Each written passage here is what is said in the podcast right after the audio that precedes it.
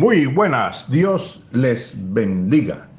Leemos el Salmo 46, versículo 10. Dice así la bendita palabra de Dios.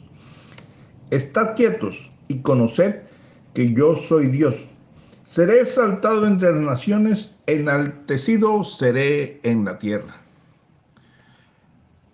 Si leemos los versículos del Salmo 46, ojalá todos lo lean, Salmo 46, notaremos cómo los primeros versículos hablan de Dios, describiendo sus cualidades, pero luego, en el versículo 10 habla de sí mismo en primera persona, dirigiéndose directamente a su pueblo, a nosotros.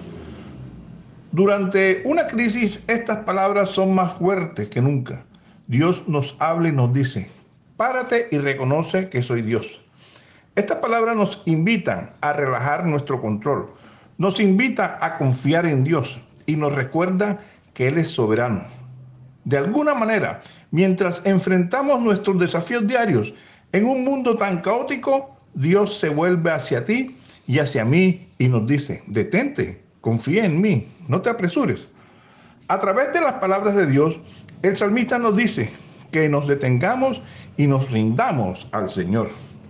En el versículo 10, Dios nos llama a reconocerlo, no solo para conocer sus cualidades, sino para conocerlo personalmente.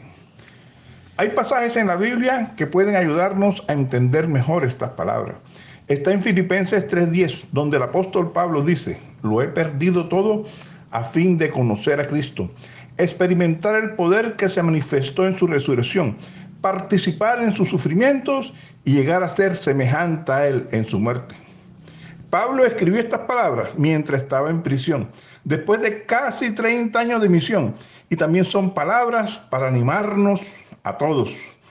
Es como si estuviera diciendo, Dios, quiero conocerte no solo a través de mi mente, quiero conocerte incluso en el sufrimiento, en los momentos difíciles.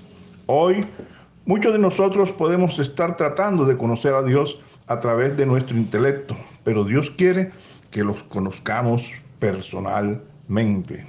Si nos paramos y reconocemos a Dios con todo nuestro corazón, en ese momento descubriremos su gloria, su majestad y su fuerza. Por eso dice, estad quietos y sabed que yo soy Dios.